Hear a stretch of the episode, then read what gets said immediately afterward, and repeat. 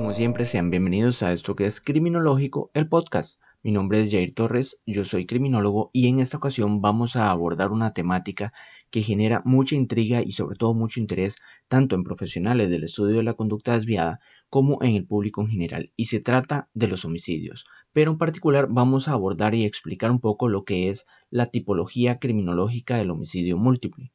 El homicidio es quizá el más grave de todos los delitos, es, por decirlo de alguna manera, indudablemente un crimen universal que está tipificado y severamente penado en todo el mundo, y al mismo tiempo el homicidio y sobre todo los homicidios violentos, si es que puede existir un homicidio que no sea violento, produce tanto repudio como interés en el grueso de las personas. Es de las conductas más ampliamente estudiadas desde el punto de vista criminológico, pero aún así no se logra entender por completo. No tenemos claro entendimiento de la etiología del homicidio. Y esto constituye todo un enigma, un enigma universal, pues el ser humano es la única criatura que remete mortalmente contra sus congéneres, es decir, contra miembros de su misma especie, por el simple placer de hacerlo. Y esto lo digo porque de todos los seres vivos, cuando deciden arremeter contra otro miembro de su misma especie y matarlo, lo hacen por un motivo de supervivencia, de reproducción, de alimentación, o sea, hay una razón lógica o razonable, valga la redundancia, para hacerlo, mientras que el ser humano es el único que lo hace con el único estímulo de su voluntad, sin más, simplemente por querer hacerlo y por poder hacerlo.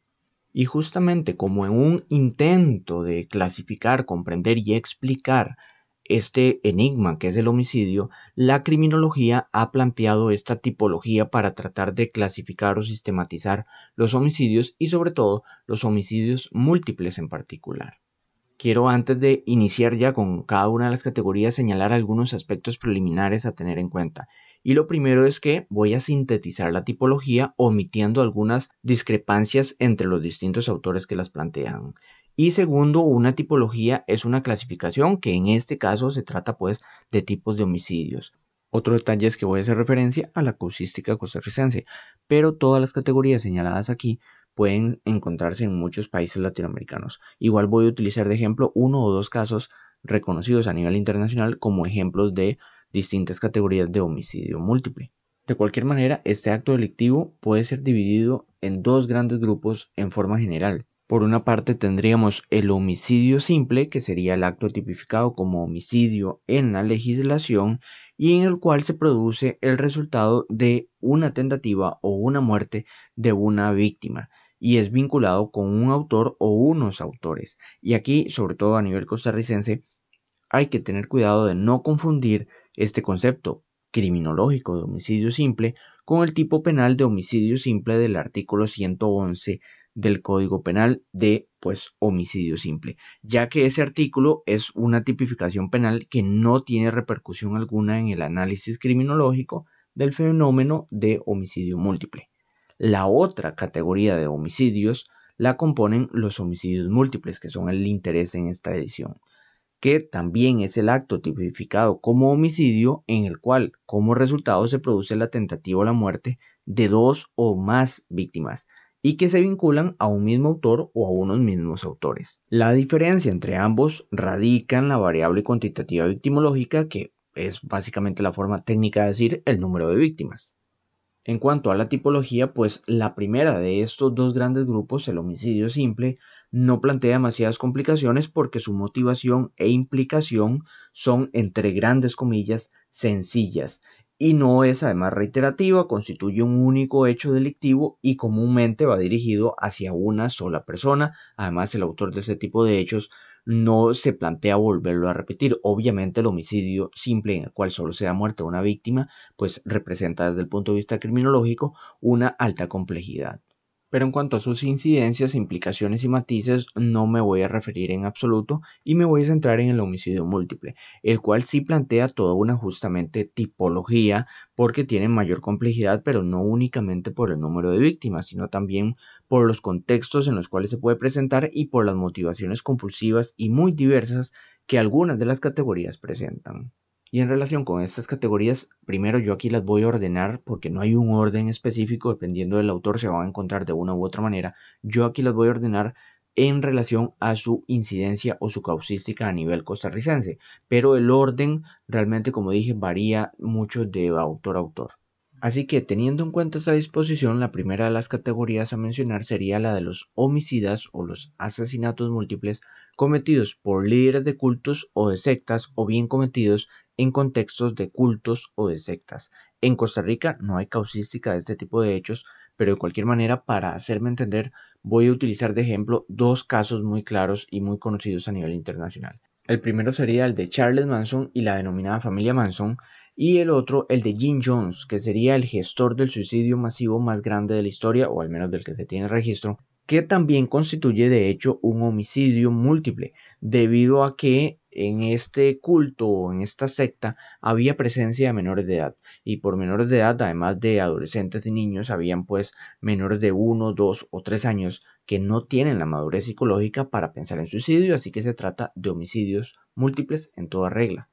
Y en cuanto a este factor del culto o la secta, lo que quiere decir es que alude a un grupo que usualmente tiene un líder que de alguna manera gesta o incita a cometer homicidios, o en este caso Jim Jones, suicidio y también homicidios al mismo tiempo, y se basa toda esa idolatría hacia ese líder en argumentaciones de índole a veces religiosa, a veces política o ideológica de alguna manera. Una segunda categoría de los homicidios múltiples serían los homicidios, asesinos o asesinatos, obviamente múltiples reitero, ejecutados en centros educativos. Entiéndase por centros educativos, escuelas, colegios, universidades, incluso institutos técnicos. En Costa Rica tampoco hay de este tipo de casos registrados. Lo más cercano es el homicidio de una directora cometido por un estudiante en el 2010, creo que fue, esto lo digo de memoria, eso es lo más cercano. Después de ahí, en el 2019 hubo la detención de un estudiante por amenazar mediante redes sociales, que es la forma más común en que comienzan a gestarse este tipo de hechos, con cometer un tiroteo. Pero eso es lo más cercano. En Latinoamérica sí tenemos registro de este tipo de hechos en México, en Brasil, en Argentina, en Chile y en Guatemala. Y en el mundo, el país con mayor causística, es decir, con mayor número de casos de esta categoría, es sin lugar a dudas Estados Unidos. No hay país en el mundo que tenga la cantidad de casos que tiene Estados Unidos. De hecho, las estadísticas a grandes rasgos, a grosso modo, señalan que hay como mínimo un tiroteo en centros educativos por semana en Estados Unidos. Y como dato que viene a reafirmar esta tendencia es que marzo de 2020 por la pandemia ha sido el primer marzo desde casi 20 años atrás en el cual no se registra un solo tiroteo en centros educativos. Y eso se debe a que el ciclo escolar en Estados Unidos fue suspendido por la pandemia. Igualmente hay otro par de categorías de homicidio múltiple que Estados Unidos tiene, pues lamentablemente, la mayor cantidad de homicidios en esas distintas categorías.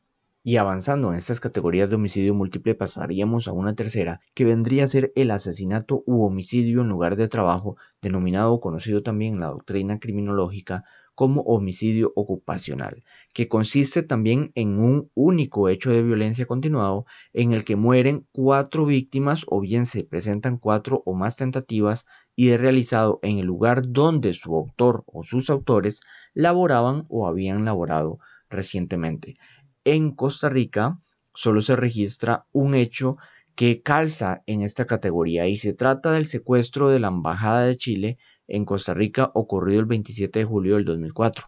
Secuestro en el que mueren cuatro personas, tres de ellas diplomáticos chilenos y el autor, que vendría a ser Orlando Jiménez, un policía encargado de la protección de la embajada.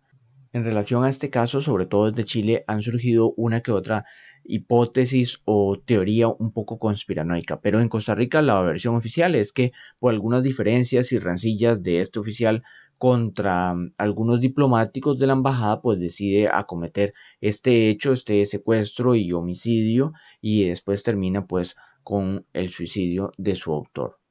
Por cierto, las referencias que haga a casos acontecidos en Costa Rica, en Latinoamérica o en el mundo, pues van a ser breves porque no pretendo yo hacer una reseña o un análisis del caso. De hecho, la idea es abordar esta tipología para posteriormente comenzar a analizar uno u otro caso y ya tener un contexto de referencia de qué es eso. Entonces, cuando alguien que escuche el podcast y haya escuchado este capítulo y escuche los siguientes, pues sepa de a qué me refiero cuando hablo de homicidio múltiple o alguna de las categorías del homicidio múltiple.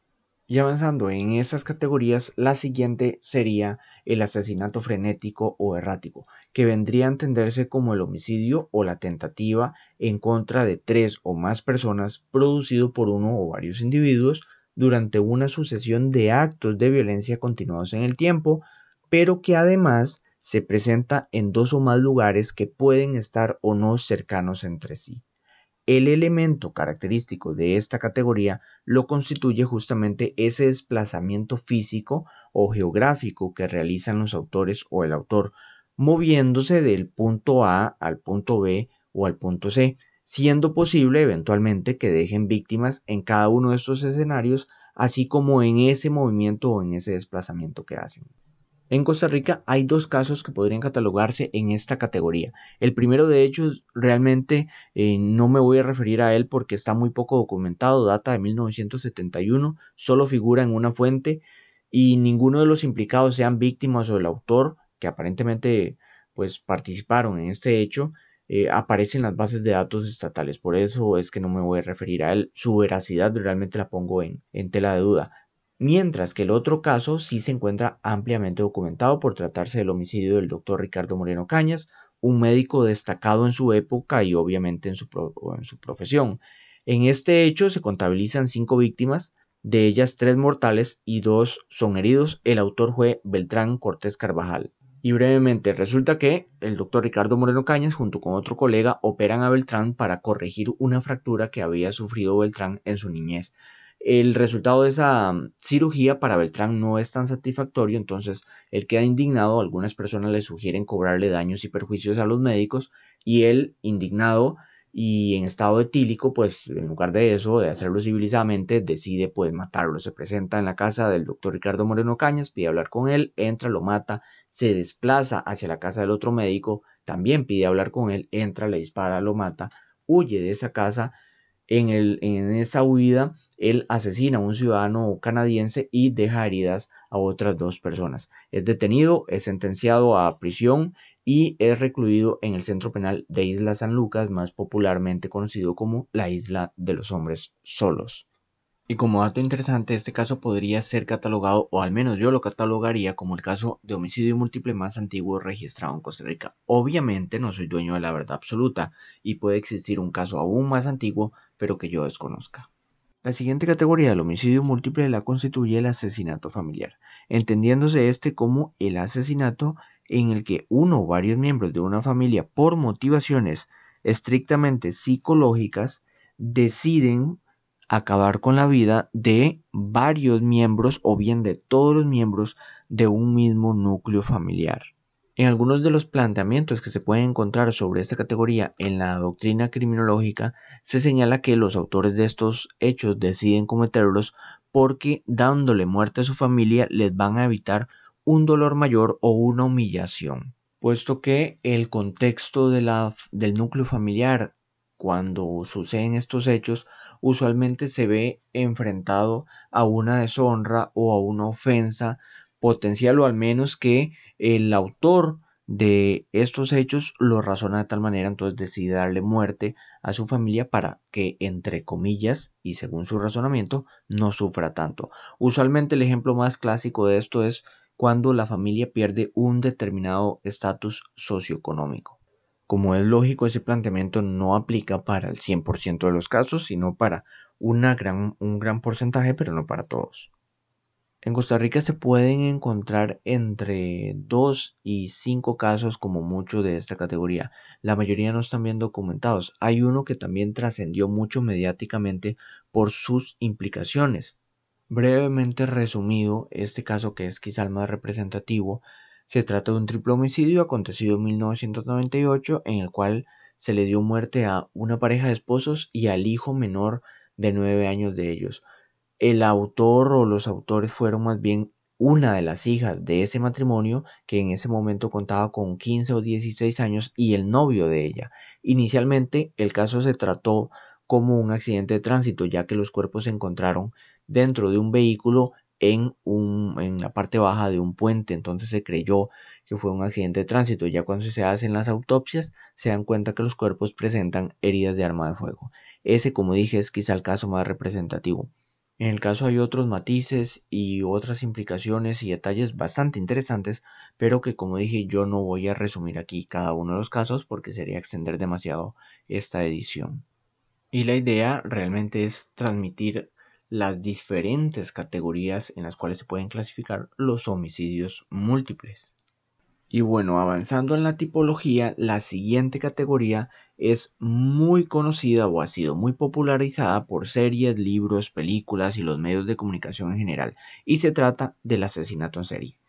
Y en esta ocasión me voy a referir de manera muy muy muy general al concepto criminológico de asesino en serie, ya que es una cuestión, una temática criminológica muy compleja en Internet. Hay cualquier cantidad y en redes sociales en general de, sinceramente, estupideces que no se corresponden con la doctrina criminológica al respecto. Y, independientemente que le dedique un capítulo a esto de manera exclusiva, va a ser algo muy general, ya que para entender este fenómeno hay que estudiarlo muy profundamente ya que su propia conceptualización ya es un problema. La definición clásica o tradicional, por denominarlo de alguna manera, de asesino en serie, considera a este como el homicidio de tres o más personas en diferentes eventos cometidos por el mismo o por los mismos autores.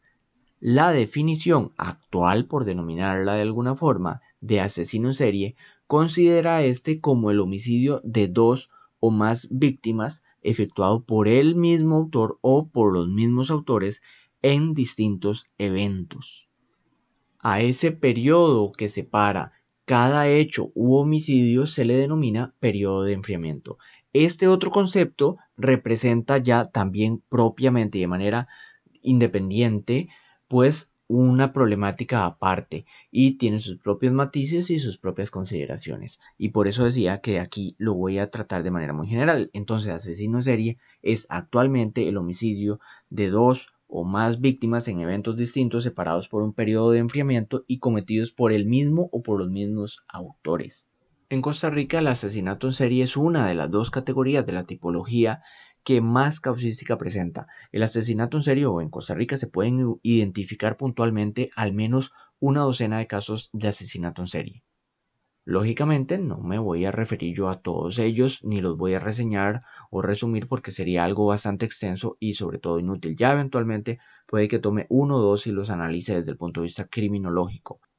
Pero sí me voy a referir brevemente al primero de ellos pues además de ser el primero, es el que mayor víctimas registra, un total de 19, se dio entre 1986 y 1996, o sea, duró 10 años. Nunca fue resuelto hasta el día de hoy formalmente y oficialmente, no se sabe quién o quiénes lo cometieron, eh, ya prescribió, es el caso del psicópata, así se conoció. Yo personalmente, como criminólogo, le digo el caso del mal llamado psicópata, y yo lo denomino así por una razón muy lógica y muy simple, que es el hecho de que si nunca se le detuvo, si nunca se identificó quién era, ¿cómo se va a firmar o ponerle la, la, nominación de psicópata si no existió la posibilidad de estudiar su personalidad? Y con ese nombre se está cometiendo un error garrafal desde el punto de vista psicológico y criminológico sobre todo, que es equiparar la psicopatía con el asesinato en serie cuando la psicopatía es un trastorno de la personalidad que poco o nada tiene que ver con el asesinato en serie por el hecho de que de todos los psicópatas el número que también es asesino en serie es muy muy reducido. Por eso es que digo que es una temática bastante compleja, muy popular, muy conocida a nivel social y cultural, pero realmente incomprendida, sobre la cual o en torno a la cual hay una nebulosa, turbia y muy densa de datos que no se corresponden, o más bien creencias que no se corresponden con los conocimientos criminológicos que se tiene al respecto del asesinato en serie. Y para terminar con esta categoría, Estados Unidos también cuenta con la mayor causística de este tipo de homicidios. Es decir, Estados Unidos es el país con el mayor número de asesinos en serie. Y esa tendencia no es reciente, viene más o menos desde los años 80. Y pasando a la siguiente categoría, esta se constituiría por el asesinato, el homicidio o el asesino en masa. Este tipo de homicidio es considerado como la tentativa o el homicidio en contra de cuatro o más víctimas acontecido en un solo acto de violencia, producido por uno o bien por varios individuos. En la doctrina criminológica que aborda esta temática puede encontrarse algunos autores que señalan que este tipo de hechos usualmente culmina o termina con el suicidio del homicida o de los homicidios o que estos propician eventualmente su muerte al enfrentarse a la policía.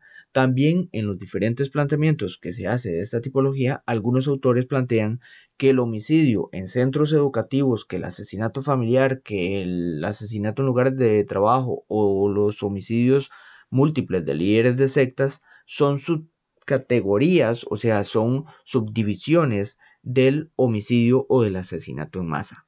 Eso también está bien, esos planteamientos están correctos, pues en la mayoría de los casos simplemente son una forma diferente de ordenar las distintas categorías. Esta categoría también Estados Unidos pues tiene el triste honor de ser el país con la mayor incidencia de este tipo de hechos. Mientras tanto, en Costa Rica se pueden identificar entre 10 y 12 casos calificables como asesinatos en masa.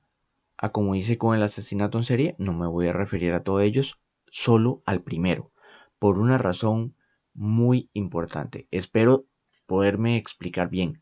Y es que el primer caso de asesinato en masa registrado en Costa Rica es al mismo tiempo el primer caso de asesinato en serie registrado en Costa Rica. Porque el primer caso de homicidio en masa es el primero de todos los homicidios cometidos por el caso del asesinato en serie conocido como el psicópata, que fue el primero, como dije, registrado en Costa Rica de asesinato en serie. En pocas palabras, las dos causísticas, tanto la de asesinato en serie como la de homicidio en masa en Costa Rica, inician con el mismo hecho, el cual es la denominada masacre de la Cruz de la Juelita, acontecida en 1986 en el Cerro San Miguel. Creo que se llama así el cerro, lo estoy diciendo de memoria, espero esté bien. Que sucedió en el 86, como dije, fue el homicidio de siete mujeres, básicamente solo una de ellas adulta, el resto eran menores de edad, todas niñas. Ese fue el primer caso de homicidio en masa y el que abrió la secuencia de homicidios del el primer caso de asesinato en serie en Costa Rica. Las dos tipologías inician con, el, eh, con exactamente el mismo hecho. Eso es algo súper curioso. En Costa Rica, y sé que hay en, otros, en otras latitudes del mundo, casos de que hay sujetos que son em, asesinos en serie y asesinos en masa. En Costa Rica hay dos casos, al menos que yo logré identificar, que cumplen esa condición tan característica o poco común. Y para terminar con esta categoría, que además es la última de la tipología, el caso o el mayor caso de homicidio en masa que ha acontecido en el mundo sucedió el 22 de julio del 2011 en uno de los países que irónicamente registra una de las tasas de criminalidad más bajas en todo el mundo, como lo es Noruega. Este caso fue ejecutado por Anders Behring Breivik, como dije en Noruega en el 2011, y cubrió un total solo este individuo, solo él, de 77 personas. Ojo, solo víctimas mortales, heridos ya son muchos más. Así que dicho esto, esta era la tipología del homicidio múltiple. Con, este, con esta edición quería yo transmitir unas nociones básicas sobre este fenómeno, sobre todo por el hecho de que se registra en todas las latitudes del mundo. En Latinoamérica hay asesinos en serie, asesinos en masa, eh, escolares, en lugares de trabajo, hay de todo tipo. Y quería dar son eso, unas nociones criminológicas generales sobre este fenómeno. Obviamente, el que piense que a través de un audio de veintipico minutos va a poder entender toda esta fenomenología, todos sus matices, y circunstancias, pues está equivocado. Eso es irracional completamente. Por eso varias veces señalé que lo que iba a hacer es un resumen general y, omitiendo muchas cosas, porque no se puede esperar resumir décadas de estudio de un hecho criminal o de un fenómeno criminal como es el homicidio múltiple en 20 minutos y esperar que ahí se condense absolutamente todo. Bueno, de cualquier manera espero que haya sido o que sea esto instructivo para alguien interesado en la temática que le sirva como punto de partida o para tener mayor claridad sobre el tema. Me queda la recomendación literaria que en este caso va a ser un libro titulado Manual del asesinato en serie, aspectos criminológicos, escrito por Juan Francisco Alcaraz Albertos, un libro escrito por un criminólogo para criminólogos sobre un tema criminológico. Muy, muy bueno. Realmente es un libro maravillosamente bueno. Así que sin más, espero pronto estar agregando otro episodio a este experimento criminológico, posiblemente sobre el asesinato en serie para darle un poco de continuidad a esta temática del homicidio múltiple.